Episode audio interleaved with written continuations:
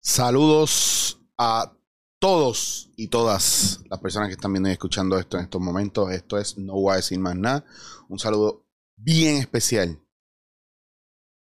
para toda esa gente que me escribe y que a lo largo de, ¿verdad? Del tiempo que yo llevo haciendo el podcast, una cosa bien importante que, que, que ha pasado es que mucha gente me escribe ya sea al mail chichowasir.gmail, que es por donde prefiero que me escriban. Aunque mucha gente me escribe también por Instagram, chichowasir. Eh, y me encanta que dejen comentarios. Me sorprende mucho, no sé por qué, pensé que iba a ser un tema bien, eh, ¿cómo se dice? Este, un tema bien conflictivo o, o no sé, iba a provocar en ustedes mucho movimiento que no lo supero, ¿verdad? El tema de, mm, de la, la madre devoradora. Pero mira, curiosamente es un, es un tema que estoy mirando aquí los analíticos y nadie se opuso, nadie, es como si no hubiera habido duda o si hay, todavía la gente está procesando. ¿Por qué? Porque yo sé que faltan muchas cosas por mirar y porque pensaba que era un tema que iba a llamar mucho la atención y sí lo hizo desde otro lugar. Hay gente que sí me escribió aparte. Pero es bueno que miremos, ¿verdad? Porque ya sabemos y entendemos muchas veces los problemas del padre o vamos directamente al padre. Pero mira, hoy hablando del padre y la madre, quiero hablar sobre el amor incondicional y sobre el perdón. Yo no soy fanático del perdón. Yo no, no creo en el perdón obligado o el perdón. No, tienes que perdonar a la gente porque eso es bueno para ti, bueno para los demás, esto y lo otro, y te hace mejor persona. Y la realidad es que no. Yo no soy creyente del perdón, pero tampoco soy creyente de estar enganchado al odio eterno de una persona que no somos capaces de perdonar. Creo que, y un ejemplo, ¿verdad? Cuando yo pude ver este tema, que me liberó un montón, de verdad me liberó un montón. Poder sentir que había gente que me había hecho daño o me habían, o yo sentía que habían lacerado mi vida o violado una parte de mí íntegra, ¿verdad? Eh, y habían dos cosas. Era, número uno, que después voy a hablar de esto, de cómo ya decidí que no quería ser víctima, porque siendo víctima, ¿verdad? De esas situaciones, me dio mucho poder eh, dentro de ese victimismo entender que estaba siendo cómplice de mis perpetradores. Entonces, ¿qué pasa? Que hay gente que no te hace daño o no te hace algo porque quieren y porque la tienen contigo, es porque es su naturaleza. ¿No te ha pasado con alguien que de repente tienes una situación bien fea y te, y te hace algo, te dice algo que a ti no te gusta y tú lo primero que tú dices, hey, tú estás viendo con quién tú estás hablando? Estás hablando, como que tratando de hacerle entender a la persona, ¿por qué tú me hablas así si soy yo? Y la persona como que se va en blanco y se da cuenta de que sí, de que está hablando contigo. Pues entonces, ¿es adrede que te esté haciendo lo que te está haciendo? No, algo despertó ahí que lo movió a ese lugar. Pero volviendo a lo del perdón, yo no soy fanático del perdón. ¿Por qué? Porque el perdón es un gateway o, o una puerta hacia un lugar donde le permite a la persona que erra o que hace mal o que hace un daño o que hace o que comete una equivocación, no sé cómo lo quieren llamar. Cuando tú le perdonas, le estás redimiendo y le estás quitando la responsabilidad que conlleva, ¿verdad? El daño que han hecho. Entonces, los liberas también de enmendar ese daño. Por ende, la persona en algunas y en muchas veces en la mayoría de las ocasiones se vuelve a repetir esa misma falta porque no recibió, no hubo una consecuencia por ello. Y a veces las consecuencias tienen que ser tan sencillas como no, no te perdono y te devuelvo lo tuyo. No tengo ningún beef contigo, pero no te perdono, te devuelvo lo tuyo y esta es la línea, este es el límite que yo marco. Y la persona de seguro va a ser como, yo me he sentado con gente que me ha dicho a mí, gente que le ha hecho, ha errado de alguna manera contra una persona que yo conozco y me han dicho, ah, pero es que yo le pedí perdón y no me, y no me quiere perdonar. Y yo le digo a la persona, pero ¿tú entiendes por qué no te quiere perdonar? Ah, pero si ya yo le pedí perdón. Y ahí es que yo me doy cuenta por qué no soy fanático o no soy un luchador porque la gente perdone. Si soy un, el tipo de persona que voy a explicar bien esto porque hay gente que es superficial y si no profundizan se van a quedar en el mismo sitio. No se trata de, de no te perdono y estoy encojonado contigo toda la vida. Eso es tóxico y nocivo. No te perdono, dejo contigo tu responsabilidad, pero yo me voy para el otro lado. Y marco este límite aquí. Entonces, el approach que hace la persona que hace daño es perdóname. Ahora voy a hacer un ejercicio y esta es la encuesta. Y esta es la encuesta y quiero que se, se vuelvan, empiecen, pongan en pausa esto después de que yo les haga esta pregunta y escriban en los comments. Quiero que escriban en los comments qué les suena mejor. Ojo, no hagan trampa, voy. Por favor, perdóname. O lo siento mucho. Viene de la misma persona. Ojo. Por favor, perdóname. O lo siento mucho. ¿Qué suena mejor? ¿Qué suena más responsable? Pausa, pausa, pausa. ¿Ya? Escribieron. Ahora lo voy a explicar por qué. Cuando yo te digo a ti, y este es el ejemplo básico, y esto fue lo que a mí me. Es un ejemplo sencillo que me voló a la cabeza.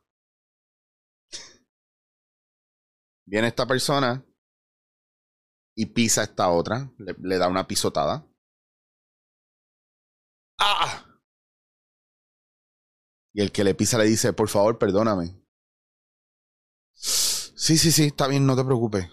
Está bien, está bien. Soy a lo lejos. ¡Ah! Por favor, perdóname. Sí, sí, sí, te perdono. Soy a lo lejos. ¡Ah! Perdóname. La persona pisó tres, cuatro, cinco personas, le hizo daño, les pidió perdón y todos perdonaron, pero la persona siguió haciendo lo mismo. La persona no aprendió a tener cuidado hacia dónde iba caminando y cómo iba caminando. Y siguió pisando gente y lo siguieron perdonando. Sin embargo, la persona que perdona se queda con el dolor, se queda con el golpe y le hace un relevo de responsabilidad al que erra o al que hace el daño. Por eso yo no soy fanático del perdón. Si nos vamos desde un plano cristiano, yo siendo bien cínico y sarcástico, ¿verdad? Y sin ánimo de ofender ni falta de respeto, a lo mejor usted, aún siendo cristiano, entiende esta lógica mía.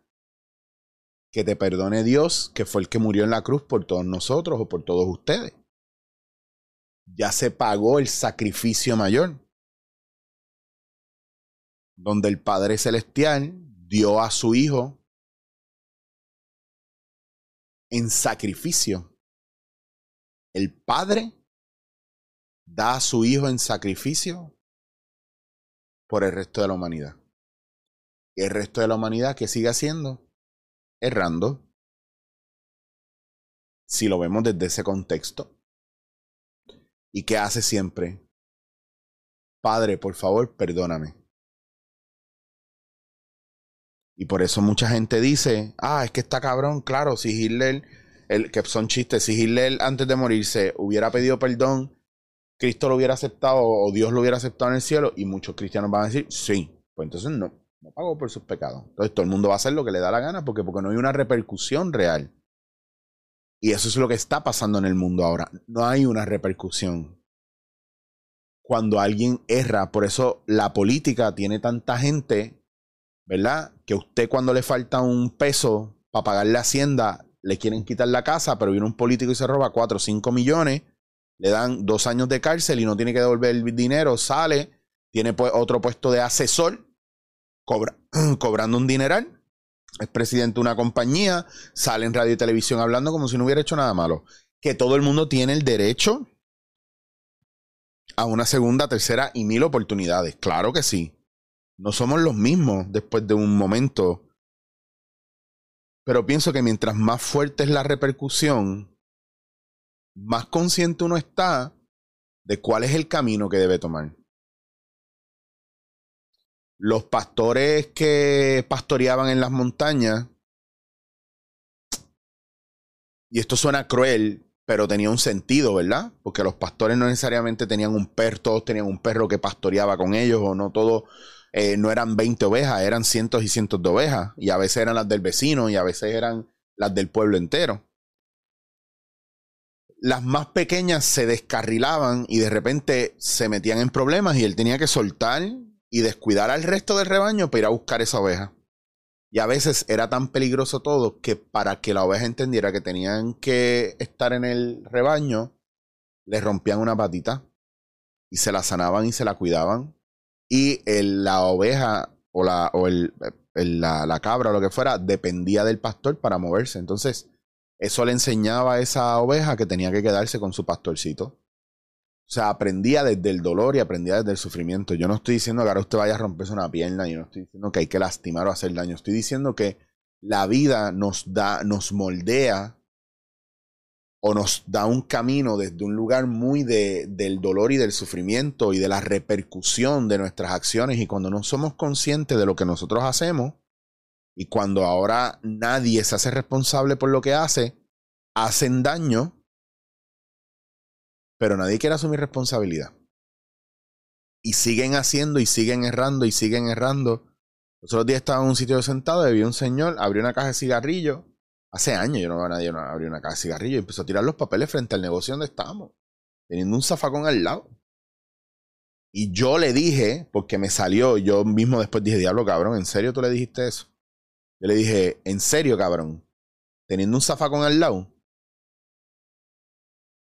Y el tipo me miró raro y fue como, eso ese nada, hay un zafacón al lado, cabrón, recógelo y tíralo ahí. Y yo no dejé que lo recogiera, yo lo recogí y lo tiré. Y le dije, si algún día estoy en tu casa, que no va a pasar, te voy a ensuciar la casa igual. Y tú te vas a encojonar. Y eso no importa dónde tú estés, que no es del local, dice de ti. El zafacón está ahí. Y yo no tenía que decirle eso tampoco, pero me salió del alma porque es como, no sé, es como algo de sentido común. Pero es que ya no lo hay, porque como no, no está en nuestro ADN ya, o no está en nuestras costumbres ser cortés, generoso, respetuoso, considerado, hoy día lo que hay es pelear, joder y burlarnos de la gente. Eso es lo que hay hoy día. Por eso es que yo no soy fanático del perdón, porque tú no puedes obligar a nadie que no quiera perdonar a los demás. Porque te traicionas cuando perdonas a alguien que no quieres perdonar.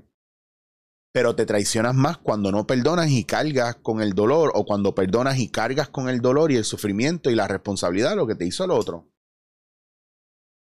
Por eso es bien importante cuidarnos y mirar y observar claramente en qué momento estamos dando ese regalazo de la vida que es el te perdono, borrón y cuenta nueva, porque eso es lo otro, usted perdona, esto es borrón y cuenta nueva. Que usted ponga unos límites ahora y decida que después de que yo le perdoné, yo no quiero volver a hablar con usted, eso usted tiene todo el derecho. Que papá y mamá fueron unos hijos de puta con usted, usted no los quiere perdonar, no los perdono, que se jodan, no los voy a perdonar, pero siguen siendo sus padres y usted tiene que respetar que sin ellos usted no está aquí. Y usted le tiene que dar el lugar a los padres que corresponde pero no los quiere perdonar, no siente amor por ellos, recuerde que también la otra persona es responsable de que nosotros mantengamos ese amor por ellos. Porque el otro puede ser un asesino de ese amor que usted tenga por esa persona. Con su indiferencia, con su irresponsabilidad, con su falta de asumir la responsabilidad que le toca como adulto de lo que le ha hecho a usted. Por eso es que muchos seres humanos a cierta edad adulta siguen molestos con papá y mamá y ya no tiene que ver con el niño. Tiene que ver con que papá y mamá no están respetando que son unos adultos ya y quieren seguir tongoneándote o mangoneándote como si tú fueras un niño pequeño. Entonces, papá y mamá tampoco están despertando de la fantasía de que usted todavía tiene ocho años. O nueve o diez. Y a veces esto es muy difícil para un adulto, para moverse hacia adelante. Porque hay gente alrededor de nosotros que activa ese trauma y nosotros nos sentimos como impotentes ante esta gente. Y lo que nos pide la sociedad es que toleremos y sostengamos el abuso. Por eso no podemos pelear con nuestro jefe, por eso no podemos pelear con nuestros políticos y por eso vamos como unos niños cobardes a escribir en redes sociales desde una cuenta falsa o desde una cuenta de mentira o desde una cuenta donde no tenemos foto porque queremos tirar la mala y porque queremos desahogarnos, pero no queremos hacernos responsables de las consecuencias. Por eso yo no soy fanático del perdón. Por eso yo creo en, tú tienes una oportunidad en la vida y es la que estás viviendo. Si tienes la leche que te dan otra, qué bello, qué bueno. Mucha gente no lo tiene, aprovechala. Y si no, no puedo estar contigo porque me puedo mal acostumbrar. Y yo prefiero ser un tipo considerado y yo prefiero ser un tipo, como le dicen muchos por ahí, un pendejo que no pelea con nadie, que se la hacen ahí y se gira y se va y desaparece y no pelea, que le sirven a lo mejor un plato de comida mal en un lugar y como quiera lo paga, deja propina, pero no vuelve. Si tiene confianza con los dueños lo habla, si no tiene confianza con los dueños no se van a enterar más nunca. Pero no voy a cargar con eso por ahí porque no es mío, porque es que el problema lo tienes tú, lo hiciste tú. Tú eres el que tienes la mierda regada, no yo. Entonces, cuando empezamos a generar conciencia sobre ello, cuando alguien nos dice a la cara, no, no te perdono, y choca, y se te revuelve el estómago, es porque te preocupa. Y ahora estás desesperado buscando una manera de resolverlo y no la tienes. Vive con eso. Pero ¿qué pasa? Que dentro del proceso manipulativo, como nos pasa a los puertorriqueños, ¿qué nos dicen cuando no queremos perdonar? ¿Qué nos dicen cuando nos joden? Alguien aquí, aquí no hay nadie, pero lo hago así. Ah, diablo, estás changuito. Y el orgullo nos puede más. Y nos callamos. Ah, es que tú estás changuito. La frase típica del narcisista manipulador. Estás changuito. Y los puertorriqueños lo hemos adoptado y la manera más fácil de callarnos la boca es decirnos que estamos changuitos. Y nos los hemos comido y nos quedamos callados pues somos unos cobardes. No somos víctimas. No somos víctimas somos cómplices de estas mentes finitas, eh, narcisistas y nihilistas que nos alejan de asumir responsabilidad o que nos persuaden desde un lugar muy fácil a que no asumamos responsabilidad y a que no le podamos transferir esa responsabilidad a quien le corresponde a veces lo que una persona necesita es que llegue el cura de su pueblo y le diga dos o tres cosas. A lo mejor usted no, nunca va a ser amigo de esa persona, pero lo puso en su sitio. Usted escoja sus batallas. Usted decida a quién amar y a quién no amar. Y usted decide a quién perdonar y a quién no perdonar. Pero que nadie lo decida por usted. Porque eso es un derecho suyo. Porque eso es ser honesto consigo mismo. Porque es parte de enfrentarse a nuestras propias sombras al entender que hay personas que no queremos perdonar y que hay personas que no queremos amar. Pero lo que eso haga dentro de nosotros es responsabilidad de nosotros, no de ellos. Y por eso es el énfasis que hago o que he hecho en toda esta temporada de mirar hacia adentro. Y el tema del perdón y el tema de amar a los demás es un tema que nosotros tenemos que mirar bien. Porque si eso no es amor, o si es amor pero tiene unas condiciones, pues, pues no es amor del todo. Entonces, mira a ver a quién perdonaste y todavía que todavía le tienes rabia. Porque a lo mejor no estabas preparado preparada para perdonarle. Puede pasar. Puede pasar.